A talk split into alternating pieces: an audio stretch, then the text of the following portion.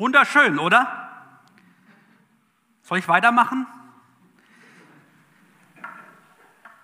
Leute, so wie sich das gerade angehört hat, so habe ich mich gefühlt, als geklärt war an die Predigt bei der Allianzgebetswoche 2021 zu dem Thema Lebenselixier, Worship, Gott loben.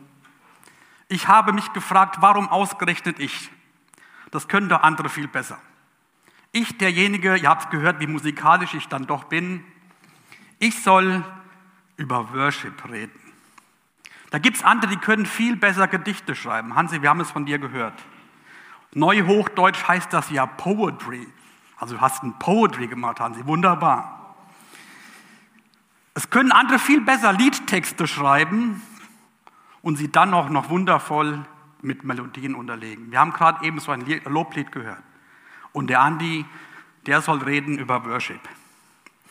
Und ich glaube, wir als Gemeinde haben es in den vergangenen Wochen und Monaten erlebt und gemerkt, ja, da gibt es ganz viele von diesen wunderbaren Anbetungs-Worship-Liedern.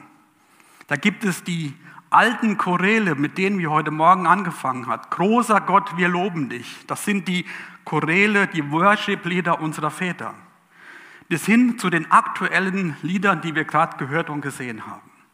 Da ist eine unendliche Bandbreite dessen, was da so möglich ist. Großer Gott, wir loben dich. Ich lobe meinen Gott, der mich aus der Tiefe holt. Höher, du mein Gott bist größer. Und sogar ein Lied hat es in dem vergangenen Jahr in die YouTube-Trends auf den Platz 6 geschafft. Der Herr segne dich. Mal laut, mal leise, mal a cappella, mal mit Orchester und mal mit voller Wucht durch E-Gitarren und Schlagzeug untermalt. Wir haben da eben so ein bisschen von dem mitbekommen. Und jeder findet sich da irgendwo wieder. Lobpreis, Loblieder, Musik, das berührt unser Herz. Und Hartmut hat es eben gerade zu mir über die Schulter gesagt, Musik, Singen gehört zum Gottesdienst. Das ist etwas, was uns wirklich ins Herz hineingeht. Jemand hat mal dazu gesagt, Musik, Lobpreis ist ein Geschenk Gottes, welches es schafft, den Verstand zu umgehen und direkt in unser Herz hinein zu gelangen. Ist etwas, was es schafft, den Verstand zu umgehen und direkt in unser Herz hineinzusprechen. Und ich glaube, das merken wir. Wenn wir diese Lieder hören, manchmal ist der Text auch nicht ganz aussagefähig, aber trotzdem, wir werden berührt von dem, was wir da hören und sehen und was wir hoffentlich irgendwann wieder mal mitsingen können. Es geht ins Herz. Lobpreis ist wie eine Seilwinde an meinem Gürtel, mit der mich der Heilige Geist immer wieder in die Gegenwart Gottes zieht. Ja, das geht mir auch so, dass ich mir die Lobpreislieder anhöre und ich bin ergriffen, ich bin angetan, ich fühle mich in die Gegenwart Gottes hineingezogen. Lebenselixier Bibel, miteinander loben. Let's do it. Lasst es uns tun. Ich habe mal in das Lebenselixier hineingeschaut und bin bei Psalm 150 stecken geblieben das große Halleluja. Da heißt es, Halleluja, lobet Gott in seinem Heiligtum, lobet ihn in der Feste seiner Macht. Lobet ihn für seine Taten, lobet ihn in seiner großen Herrlichkeit, lobet ihn mit, Posaunen, lobet ihn mit Psaltern und Hafen. Lobet ihn mit Pauken und Reigen, lobet ihn mit Saiten und Pfeifen. Ihr habt gesehen, ich habe mich für die Pfeife heute Morgen entschieden. Lobet ihn mit hellen Zimbeln, lobet ihn mit klingenden Zimbeln. Alles, was Odem hat, lobe den Herrn. Halleluja. Amen. Normalerweise könnte ich jetzt an dieser Stelle sagen, es ist alles gesagt. Dieser Psalm 150, dieser letzte Psalm aus der Liedersammlung des Volkes Gottes, dem Buch der Psalmen, hört damit auf. Und in der hebräischen Ausgabe der Bibel trägt die oder tragen die Psalmen den Namen Sefer Tehillim. Das bedeutet Buch der Lobpreisung. Lobpreis ist also keine neumodische Erfindung. Das gibt es, solange es die Bibel gibt, dass Menschen erkannt haben, da gibt es jemanden, der steht über mir und der ist es wert, angebetet zu werden. Also Lobpreis ist nichts, was wir uns in der Moderne erfunden haben. Wir kennen ja den Ausspruch, ein Loblied, Loblied auf jemanden zu singen. Hanne, ich singe jetzt mal ein Loblied auf dich. Ich kann dich immer gut leiden, du bist eine liebe, nette Frau, wunderbar. Man stellt ja diese Person dann damit ja, in den Mittelpunkt. Man, man sagt, du bist gut, ich, ich habe dich gern. Ja? Und genau das machen wir, wenn wir Gott lobpreisen. Wir singen einen Lobpreis auf unseren Herrn, auf unseren Heiland, auf unseren Gott. Und Leute, ich glaube, jetzt soll ich doch wirklich aufhören zu predigen. Und wir fangen an mit Herzen, Mund und Händen und auch natürlich mit den dazugehörigen Instrumenten zu singen. Macht das Klavier, das neue Keyboard, was irgendwo da hinten steht, das Schlagzeug ist auch schon vorhanden, die E-Gitarren und alle Instrumente bereit und los geht's. Kriegen wir ein Loblied hin, Technik. Das heißt, wenn wir es hinkriegen, kann ich einmal von der Bühne gehen.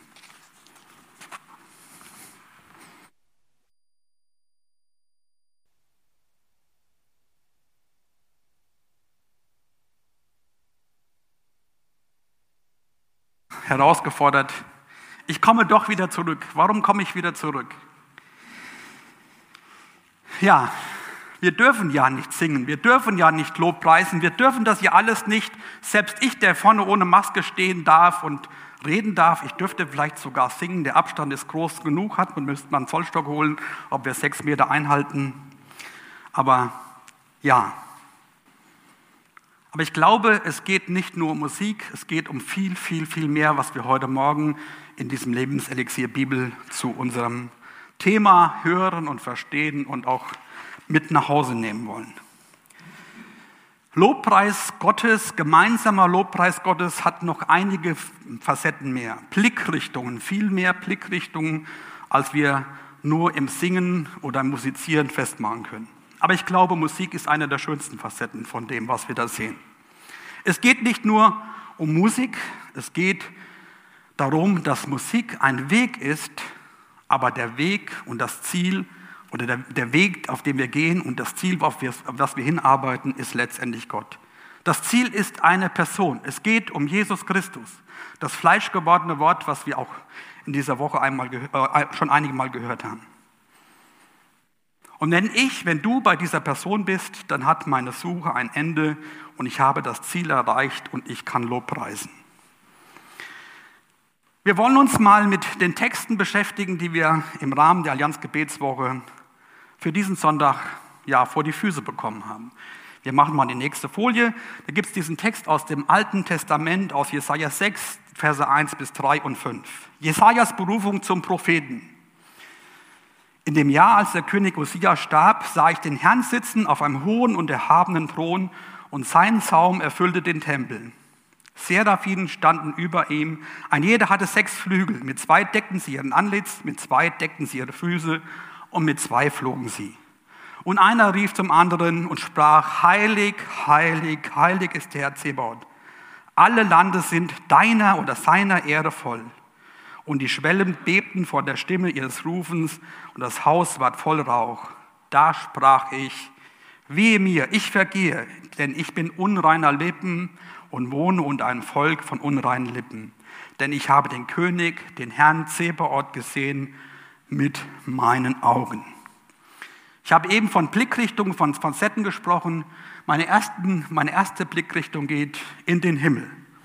Ein Blick in den Himmel, real existierender Worship. Real existierender Worship, ja, das ist ja schon, schon ein bisschen komisch. Der redet von real, aber ich sehe das ja nicht. Ich, ich, ich habe es ja selbst noch nie gesehen. Aber ich behaupte mal, das ist real existierender Worship. In der Bibel finden wir an vier Stellen Berichte von Menschen, die einen Blick in den Himmel hineinwerfen können, die sehen können, wie Gott, der Vater, auf dem Thron in dem Mitten dem Himmel sitzt. Wir sehen das in 2. Mose 24, da wird von Mose, Aaron, seinen Söhnen und 70 Ältesten berichtet. Dann haben wir noch eine Bibelstelle in Ezekiel Kapitel 1, Vers 26. Und Daniel im Buch, im Buch Daniel sehen wir diesen Blick, dass Daniel in Kapitel 7, Vers 9 hineinschauen kann in den Himmel und sie erkennen die Dimensionen Gottes in den Himmeln. Sie erkennen dessen Herrlichkeit. Da wird beschrieben, Ja, da ist eine Fläche wie von Saphiren, wie wenn der Himmel klar ist und da ist kein Wölkchen da, da ist Klarheit, da ist Reinheit. Das sind Feuerflammen, die beschreiben etwas, was mit unseren Worten, glaube ich, letztendlich gar nicht zu beschreiben ist. Sie versuchen das mit diesen Dingen auszudrücken. Saphir, ein Edelstein, Feuer, was läutert, was rein ist. Und es ist, gehen ganz klar denjenigen, die diesen Blick hineintun in diese Herrlichkeit Gottes, in die Himmeln. Es geht um Gott. Es geht um den Vater, der im Mittelpunkt sitzt, der, im Thron, der auf dem Thron sitzt. Und es ist auch ganz klar, das ist der Chef. Und seine dienstbaren Geister, die Engel und die Ältesten, die sitzen um ihn herum, die sind um ihn herum. Und das ist dieser Ausblick in den Himmel hinein, ein Blick in den Himmel. Und wenn wir dann unseren Bibeltext in Jesaja 6 und die Offenbarung dazu nehmen, Offenbarung 4, da wird dieses Bild noch einmal ein Stück klarer. Da geht es noch mal tiefer hinein in das, was da passiert, was da abgeht, was die Bibel und was ich meine, wenn es darum geht zu sagen, das ist real existierender Worship, real existierende Anbetung. Offenbarung 8, die Jesaja-Verse habe ich ja eben schon gelesen. Und an jedes der vier Wesen hatte sechs Flügel und sie waren rundum und innen voller Augen. Und sie hatten keine Ruhe Tag und Nacht und sprachen, heilig, heilig, heilig ist Gott der Herr, der Allmächtige, der da war und der da ist und der da kommt. Und wenn die Wesen Preis und Erde und Dank geben dem, der auf dem Thron sitzt, der da lebt von Ewigkeit zu Ewigkeit, fallen die 24. Ältesten nieder vor dem, der auf dem Thron sitzt und beten den an, der da lebt von Ewigkeit zu Ewigkeit.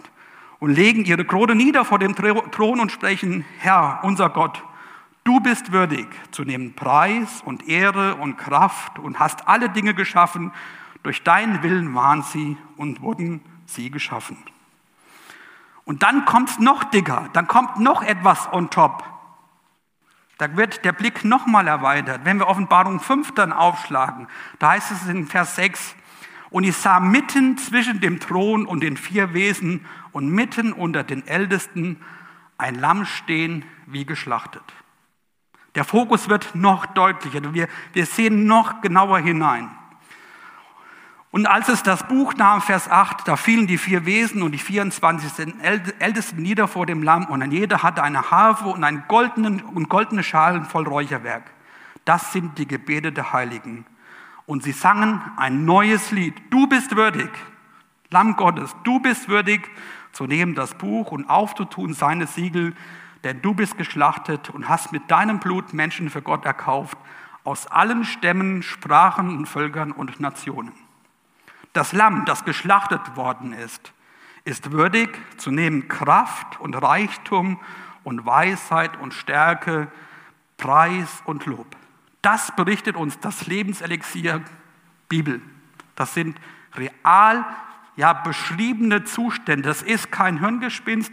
Das passiert jetzt in diesem Moment. Das ist jetzt real. Der Himmel ist voll Jubel. Und jedes Geschöpf, das im Himmel ist und auf Erden und unter der Erde und auf dem Meer und alles, was darin ist, hört ich sagen, dem, der auf dem Thron sitzt und dem Lamm sei Lob und Ehre und Preis und Gewalt von Ewigkeit zu Ewigkeit.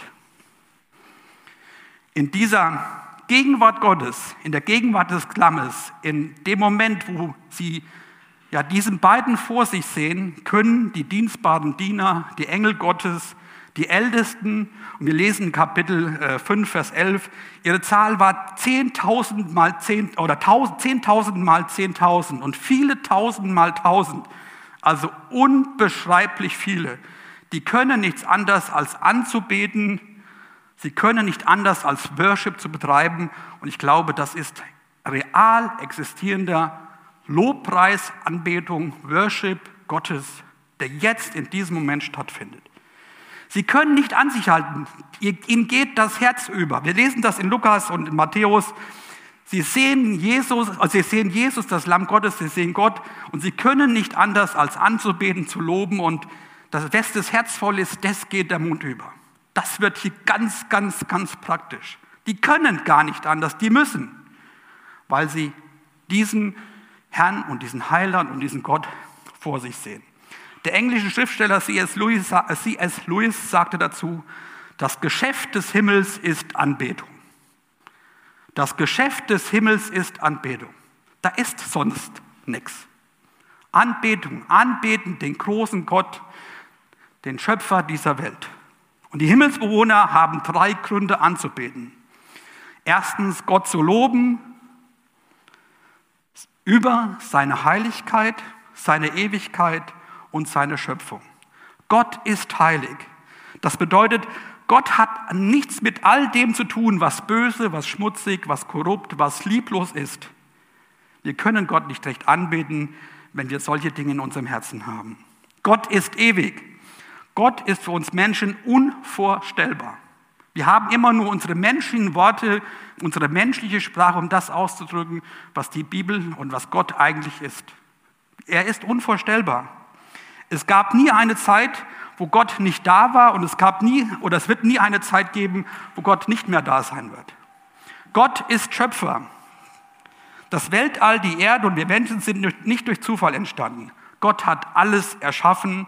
Es geht nicht darum, wann die Welt oder wann Gott mit der Welt angefangen hat. Es geht auch nicht darum, wie lange Gott gebraucht hat. Es geht darum, Gott hat es getan. Es steht kein Zufall dahinter. Er ist der Schöpfer.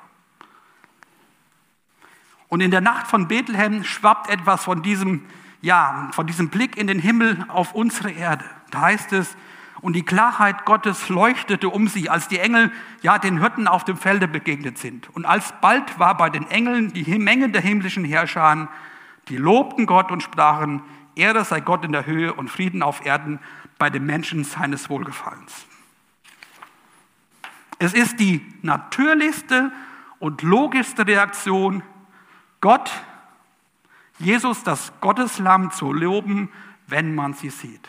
Es ist die natürlichste und logischste Reaktion, Gott, Jesus, das Lamm Gottes zu loben, wenn man sie sieht. Aber warum ist das denn so? Warum machen die das denn? Ich glaube, ein Punkt ist ganz klar. In der Gegenwart Gottes, in den Himmeln, da ist alles richtig. Da ist alles in der göttlichen Ordnung, so wie Gott sich das vorgestellt hat. Da ist keine Schuld. Da ist alles 100 Prozent. Ja, vielleicht würden wir scheinbar sagen 110 Prozent. Nein, es ist 100 Prozent, wie es sein sollte. Und an dieser göttlichen Ordnung, ja, da sehen wir so manche weltlichen Ordnungen. Da heißt es dann nicht in Gottes Ordnung, ja, äh, President elected und der andere will nicht gehen. Das gibt es bei Gott nicht. Er ist gewählt, er ist eingesetzt und da muss kein anderer gehen. Da heißt es nicht Machthaber weil er durch einen Militärputsch an die Macht gekommen ist. Das heißt es nicht Machthaber, weil er aus einer Familiendynastie herauskommt. Oder da heißt es nicht Machthaber durch Korruption. Gott ist Gott.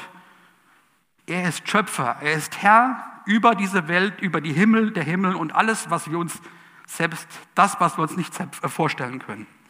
Es ist ganz, ganz klar, er ist Gott, sein Sohn ist Gott und man sieht, wie er ist. In Herrlichkeit. Das ist der Blick in den real existierenden ja, Worship. Und es ist auch ganz klar, wer die Ansehenden sind, wer diejenigen sind, die anbeten. Es sind geliebte Geschöpfe, geliebte Diener, die nicht anders können, als anzubeten. Und das, obwohl ein Unterstellung, Unterstellungs- bzw. Abhängigkeitsverhältnis da ist. Für sie ist klar, da sitzt der, dem unser Ehre, unser Lob gebührt. Da gibt es keine Rivalität. Da ist Dienen Chefsache. Da ist, wie ich eben gesagt habe, wie C.S. Lewis sagt, das ist das Geschäft des Himmels.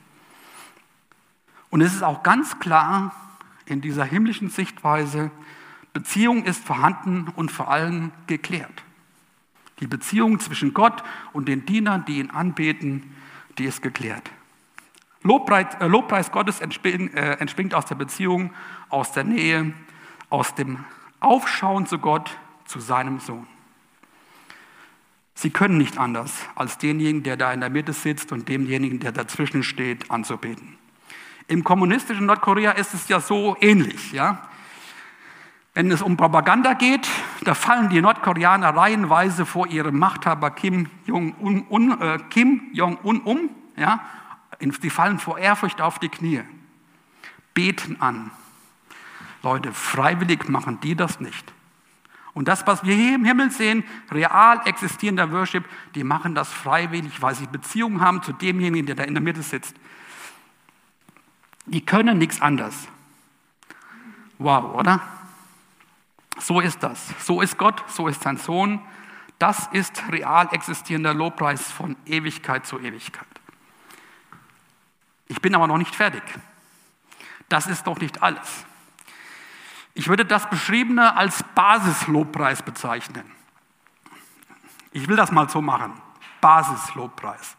Da gibt es ja so bei uns in der Schule, da gibt es die Lehre und gibt es die Lehre Plus, da gibt es das Studium, da gibt es das Studium Plus.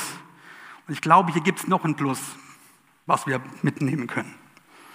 Lukas Kapitel 15, Vers 7 sagt uns, es wird Freude, es wird Anbetung, es wird Lob Gottes sein über einen Sünder, der Buße tut. Leute, zu dem Tagesgeschäft kommt da noch etwas dazu.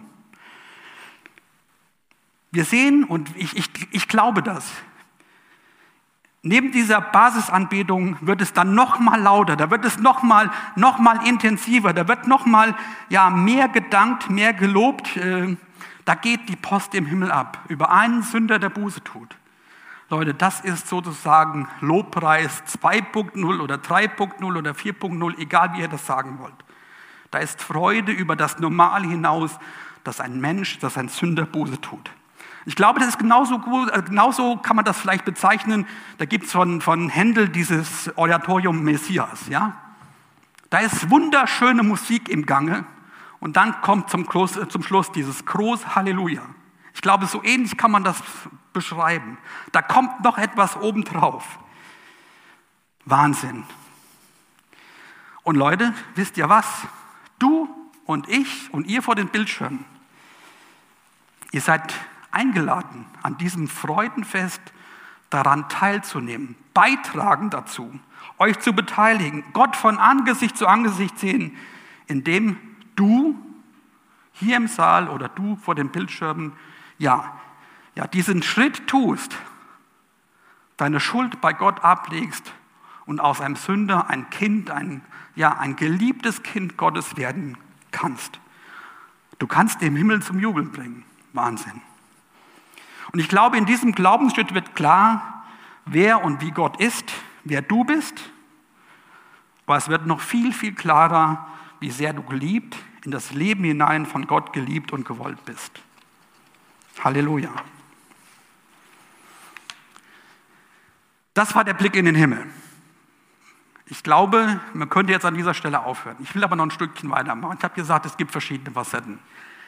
Wir gucken uns jetzt mal den Text an, der in ja, im Kolosserbrief steht, ich, äh, du kannst ihn schon mal weiterklicken, jawohl, ein Blick nach Kolossea, äh, der Laufsteg der Antike, so habe ich das mal überschrieben. Ein Blick nach Kolossea, der Laufsteg der Antike. Der Brief des Apostel Paulus an die Gemeinde in Kolossea, das war eine Stadt im Lykostal. Ich bin vor einigen Jahren schon mal da gewesen, eine wunderschöne Region. Laodicea ist in der Nähe. Das sind Therme oder heiße Quellen. Da ist ein fruchtbares Tal, was man dann so sieht. Ähm, das ist in der heutigen Türkei, also Westtürkei. Pamukkale sagt dem einen oder anderen vielleicht etwas. Da in dieser Ecke ist das. Und die Gemeinde dort wurde von Epaphras gegründet. Das können wir in Kapitel 1, Vers 7, 4, 12 und 2, 1 lesen. Und der Hintergrund für diesen Kolosserbrief war eine Irrlehre.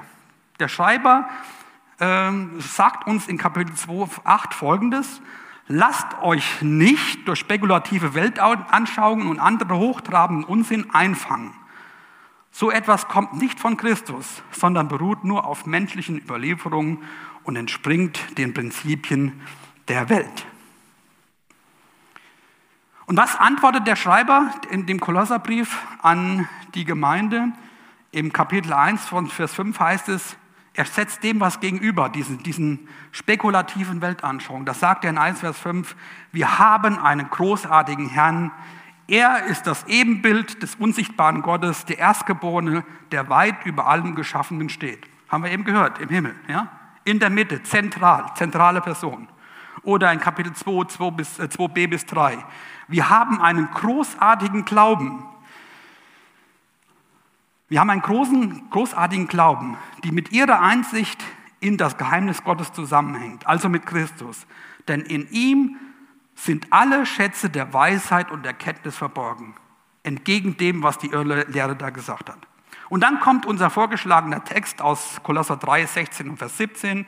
Da heißt es, gebt dem Wort, Christ, äh, dem Wort von Christus viel Raum und lasst seinen ganzen Reichtum in euch entfalten.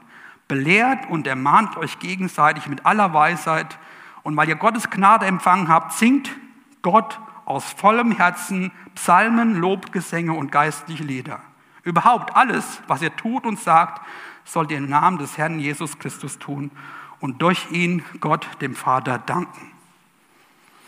Lasst euch nicht, Kapitel 2, Vers 8, lasst euch nicht von diesen spekulativen Weltanschauungen in die Irre treiben, sondern gebt Raum dem Lebenselixier Bibel, dem, dem äh, fleischgewordenen Wort Gottes in Jesus Christus. Lasst euch nicht, gebt Raum. Lasst die Fülle seines Wortes in, oder lasst die Fülle seines Wortes sich in euch entfalten. Lasst das größer werden. Gebt dem Raum. Macht Platz für alles. Nimmt alles andere raus. Füllt euch damit. Warum? Weil ihr, das sagt jetzt der Paulus zu den Kolossäern, weil ihr die Gnade seines Wortes erfahren habt. Der Gemeinde in Kolossee war klar geworden, wer und wie Gott ist, wer sie ist, aber ihr war noch viel mehr klar geworden, wie sehr sie als Gemeinde geliebt, in das ihr Leben hinein von Gott geliebt und gewollt war. Das haben die erfahren. Das ist das, was wir in unserem Text, wenn wir so ein bisschen drüber schauen, sehen.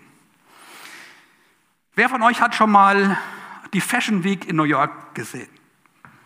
Hände hoch. Also ich habe das schon mal gemacht. Ich auto mich jetzt mal. Beim Durchzappen, ja, ja, aber wie sieht das denn so aus? Da laufen so super dünne Models über den Laufsteg rauf und runter und präsentieren die neueste Mode. Das, was momentan up to date ist, was in ist. Und das Interessante ist dann, am Ende dieser Show tritt der Designer ganz kurz so vorne hin, winkt mal, ja, und lässt sich dann bejubeln, weil er hat diese Mode, das, was die, die Herren und Damen Models ähm, getragen haben, was sich ins rechte Licht gerückt hat, die tragen die Mode auf und er ist der, derjenige, der das geschaffen hat. Ich habe gesehen, ich habe geschrieben, der Laufsteg der Antike. Und wenn wir das Kapitel 3 uns mal anschauen, dann ist das ja genau das. Da ist die, der Laufsteg der Antike, weil es genau darum geht, um Klamotten geht es nämlich da in diesem Kapitel. Um was für Klamotten geht es denn da? Der alte und der neue Mensch, beziehungsweise wie man als neuer Mensch lebt. Hier werden Menschen beschrieben, die auf dem Catwalk Gottes in neuen Kleidern unterwegs sind. Das sagt der Apostel Paulus zu den Kolossern. Ihr habt das Alte abgezogen, ihr habt das Alte abgelegt, den sündigen Menschen abgelegt und habt das neue Kleid der Vergebung angelegt. Und der Designer ist kein anderer als Gott in seinem Sohn Jesus Christus. Und Leute, das Interessante ist, auf diesen Klamotten, auf diesen Klamotten des Laufstegs der Antike, da steht nicht Gucci, Lagerfeld oder vor allem nicht Made in China. Da steht AGHG. Kann man das nächste Bild mal machen? Da steht AGHG. Auserwählte Gottes, heilige Geliebte. Designed in heaven, also im Himmel, erdacht, kreiert und ausgeführt auf Golgatha bei Jesus Christus. Wow. Das ist das, was der Apostel Paulus von dieser Gemeinde in Kolossee sagt. Das ist das, was wir uns in unserem Leben auf unseren Pullover schreiben dürfen, wenn wir zu diesem Jesus Christus gehören. AGHG. Auserwählte Gottes, heilige, geliebte, und das ist von Gott erdacht im Himmel von Gott und seinem Sohn gedacht im Himmel und letztendlich ausgeführt worden in Jesus Christus. Seid dankbar. Darum lasst, das, lasst diesen Christus, das Wort Gottes, dieses Lebenselixier Bibel, dieses fleischgewordene Lebenselixier in euch wohnen. Gebt ihm viel Raum. Seid miteinander herzlich, ehrlich und erbauend. Und weil wir Gottes Gnade erfahren haben, singt Gott aus vollem Herzen Psalmen, Lobgesängen und geistliche Lieder. Lobpreis ist viel mehr als etwas, was unsere Emotionen anregt. Es geht viel mehr um zwei Personen. Es geht um Gott, es geht um dich und es geht um Beziehungen zwischen diesen beiden. Und das ist das, was Gott uns heute Morgen anbietet. In Beziehung zu ihm zu treten. Lobpreis ist Beziehungsarbeit mit Gott. Wir gucken uns noch mal eine dritte Blickrichtung an. Macht mal weiter. Ein Blick in die Bibel. Worship im Alltag. Ich habe mir mal so ein paar Beispiele rausgesucht. Da heißt es ja in Kapitel äh, 3, Vers äh, 17, alles, was ihr tut, tut mit, äh, mit Worten oder mit Werken, das tut alles im Namen des Herrn Jesus Christus und dank Gott, dem Vater, durch ihn. Ein kleiner Witz. Fragt ein Gläubiger den Priester, Hochwürden, darf man beim Beten rauchen? Antwort, nein, mein Sohn, das gehört sich nicht. Ein anderer Gläubiger fragt den gleichen Priester, Hochwürden, darf man beim Rauchen beten? Antwort, selbstverständlich, mein Lieber, Beten darf man. Ja, man soll bei allem, was man tut, beten. Schauen wir uns mal die Bibel an, was wir da so sehen. Ich habe mal so drei, vier Beispiele rausgenommen. Da sehen wir zum Beispiel die Frau, die Jesus die Füße wäscht, in Lukas 7, 36 bis 50. Da sehen wir eine Frau, die die Füße Jesu mit Tränen benetzt, die diese Füße wäscht, mit ihren Haaren trocknet, die Füße küsst und letztendlich mit Öl salbt. Leute, bei allem, was ihr tut, tut das im Namen des Herrn und gebt Gott Dank dadurch. Leute, genau das sehen wir hier. Eine einfache Frau, eine Sünderin, die erkannt hat, ich bin schuldig vor dem Herrn Jesus Christus, erkennt, ich, ich knie mich vor dem nieder, ich beuge mich unter ihn und, und tut diesen Liebesdienst. Das ist gelebter Worship. Das ist gelebte Anbetung. Das ist ein Beispiel für Anbetung. Und wir sehen später im Text, Jesus sagt dir, Frau, dein Glaube hat dir geholfen. Du bist rein, du bist, dir ist vergeben. Ein zweites Beispiel, Lukas, äh, Markus 12, 41 bis 44. Die Frau, die ihren letzten Groschen gibt. Da sagt Jesus von dieser Frau, diese hat aber von ihrer Armut ihre ganzen, ganze Habe eingelegt. Alles, was sie zum Leben hatte. Leute, das ist gelebter Worship. Unser, unser Geldbeutel gehört dazu. Alles, was sie hatte, alles, was sie zum Leben hatte, hat sie abgegeben bei Gott. Alles, was sie tut, tut im Namen des Herrn. Das ist Anbetung. Ein weiteres Beispiel, der alte Simeon. Da heißt es in der Bibel, der hat irgendwann mal, den Heiligen Geist ist zu ihm gekommen und hat gesagt, warte du oder du wirst den Trost Israels sehen. Du wirst diesen, diesen Messias, diesen Heiland sehen. Was war sein Lebensmotto?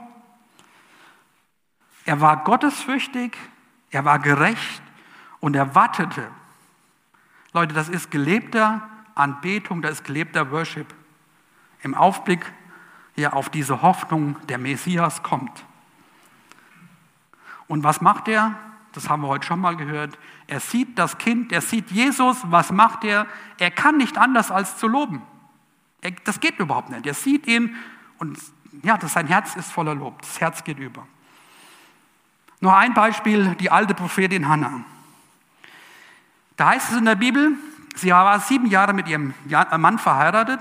Wenn man davon ausgeht, mal mit 14 Jahren haben die Mädels damals geheiratet, also 14 plus 7 sind 21. Und dann heißt es in Lukas äh, 2, dass sie mit ähm, 84 Jahren, genau, sorry, mit 84 Jahren dann auch diese Begegnung mit dem Jesus hat also sagen wir mal 21, 63 Jahre, wich sie nicht von dem Tempel und diente Gott mit Fasten und Beten Tag und Nacht. Ihr Leben war auf diesen Lobpreis ausgelegt, bei diesen Personen, die wir gesehen haben. Da ging, ging es darum, mit allem, was ihr tut, ehrt Gott den Vater, gibt ihm den Dank, gibt ihm Lobpreis. 63 Jahre, Tag ein, Tag aus, den Tempel aufgesucht und sie sieht dieses Kind, sie kommt ins Loben und ins Staunen, in Anbetung und sie kommt trotz ihres hohen Alters dahin zu sagen, sie erzählt das weiter, was sie erlebt hat. Wahnsinn. Egal, ob die Engel und Wesen im Himmel dienend loben oder lobend dienen. Egal, ob wir betend Auto fahren oder autofahrend beten. Egal, ob wir Unkraut rupfen singen oder singend Unkraut, Unkraut rupfen. Im Namen des Sohnes Gottes, der alles getan hat, ist das gelebter Dank, ist das gelebte Anbetung. Anbetung Gottes. Alles, was ihr tut, tut im Namen des Herrn Jesus und dank Gott dem Vater dadurch. Ja, die Zeit rennt mir davon, aber ich will gerne den letzten Blick auch noch machen. Ein vierter Blick. Ein Blick auf uns, auf dem Weg zum Worship. Ja, Leute, diese AGHG-Designer-Klamotten, die wir von Gott bekommen haben, die werden manchmal schon dreckig. Und es passiert auch schon mal, dass die kaputt gehen oder beschädigt werden. Ich will das mal so an zwei kleinen Beispielen deutlich machen. Nicht gescholle ist Lob genug. Nicht gescholle, also geschimpft, ist Lob genug. Ja, diesen Ausspruch dichtet man eigentlich dem gemeinen Siegerländer an, ja. Aber das ist nicht ganz so. Dieser Spruch hat seine, seinen Ursprung ja auf der schwäbischen Sparsamkeit. Also nach dem Motto, also lieber mal die Bälle flach halten, nicht so viel und so weiter, ja. Aber Leute, ich glaube, so geht es uns auch genauso in Bezug auf den Lob Gottes. Ja, wir sind Königskinder, wir haben diese AGHG-Klamotten an, wir sind Auserwählte Gottes, geliebte Heilige. Aber mit unserem Lob an Gott sind wir manchmal sehr, sehr sparsam. Nach dem Motto, also wir schimpfen ja nicht Gott. Gott, du kannst eigentlich froh sein, dass ich die Klappe halte, wenn es mal nicht so läuft, wie ich mir das vorstelle. Also ich schimpfe nicht, aber damit ist Lob genug. Oder Gott, du kannst froh sein, dass ich, mit, dass ich mich mit dem begnüge, was ich habe. Anderen geht es ja vielleicht noch viel besser. Gott, du kannst froh sein, dass ich nicht so bin wie Pünktchen, Pünktchen, Pünktchen. Da sehen wir das in der Bibel. Ja, wir sehen, oder zunächst mal, wir tun uns schwer damit, unseren Lob und dem Dank Gott gegenüber auch auszusprechen, das deutlich zu machen. Ja, ich bin nicht so wie der. Und was können wir noch gut? Wir können anderen gut die Leviten lesen. Da heißt es in Vers 16, lasst das Wort Christi reichlich unter euch wohnen, lehrt und ermahnt einander in aller Weisheit mit Psalmen, Lobgesängen und geistlichen Liedern. Ich weiß nicht, steht das auch so da? Ja? Fällt euch was auf?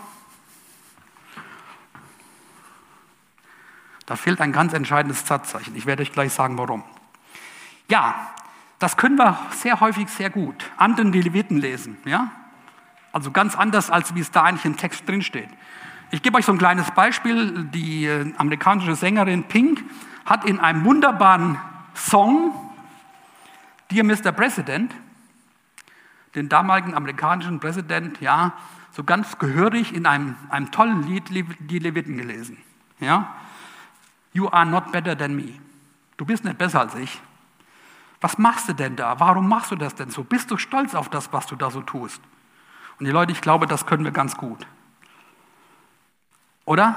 Wir haben das auch schon mal gehört. Dem oder dem anderen habe ich es mit meinem Gebet mal so richtig bewiesen. Dem habe ich die Leviten gelesen. Also ich habe ein Gebet formuliert, wo er eigentlich gar nicht anders konnte, als sich ja angegriffen gefühlt hat. Und das sehen wir in der Bibel in Lukas 18. Gott, ich danke dir, dass ich nicht so bin wie dieser. Leute, das ist unsere menschliche Natur. So sind wir, so treten wir auf und das können wir. Uns stände es, glaube ich, viel öfters sehr gut zu sagen, Gott sei mir, dem Sünder, gnädig. Das Semikolon macht es in diesem Dings. Da heißt es dann nämlich, lasst das Wort Christi reichlich unter, unter euch wohnen, ermahnt euch untereinander in aller Weisheit. Punkt oder Semikolon oder Doppelpunkt. Und dann heißt es, mit Psalmen und Lobgesängen lobt Gott. Lasst das Wort Christus, äh, Christi reichlich unter euch wohnen, gebt dem Wort von Christus viel Raum. Das Wort wurde Fleisch und das, Wort, das Fleisch wohnte unter uns. Lesen wir Johannes Kapitel 1. Wenn wir das als Person, als Gemeinden, als evangelische Allianz auch nur ansatzweise schaffen, Jesus, das Lamm, in den Mittelpunkt zu stellen, seinen Reichtum unter uns ausbreiten zu lassen, begeben wir uns auf den Weg, dem himmlischen Lobpreis entgegen. Denn das ist Lobpreis Gottes, nichts anderes. Gott, seinen Sohn, seine Herrlichkeit, seine Fülle in den Mittelpunkt zu stellen. Lasst das Wort Christi leichtlich unter euch wohnen. Lasst dieses Lebenselixier da sein. Ich liebe dich, Herr. Keiner ist wie du. Anbetend neigt sich mein Herz dir zu. Lehrt und ermahnt einander in aller Weisheit. In den Textpassagen in Jesaja 6 und Offenbarung 4 und 5 kommt es zum Ausdruck, da heißt es dann, die, die Wesen, die Engel redeten untereinander. Ja?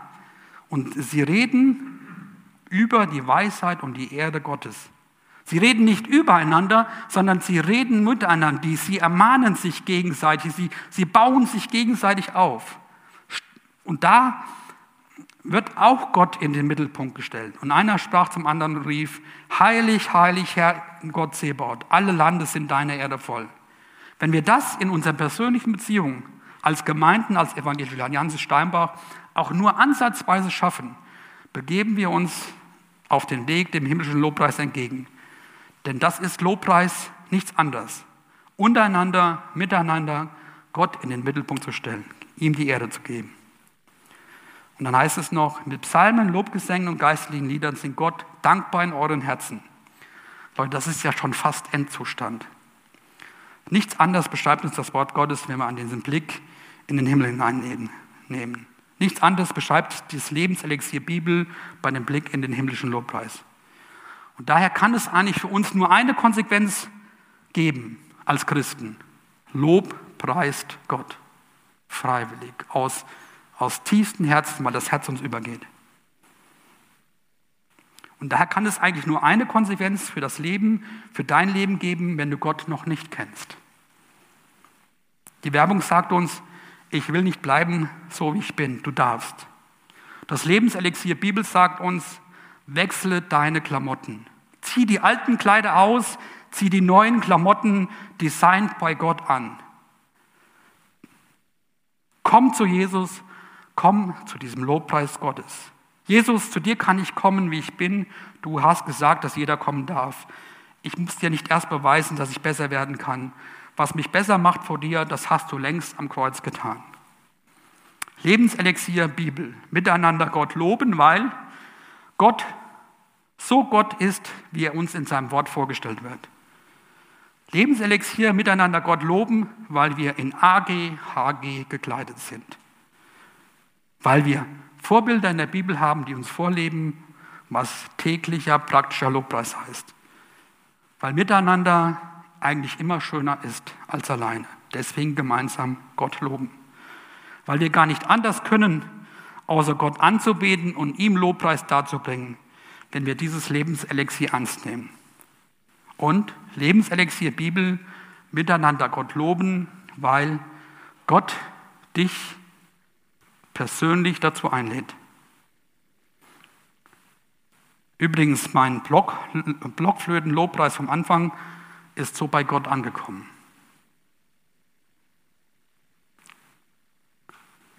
Thorsten, spielst du mal? Übrigens, mein Blocklöten. Block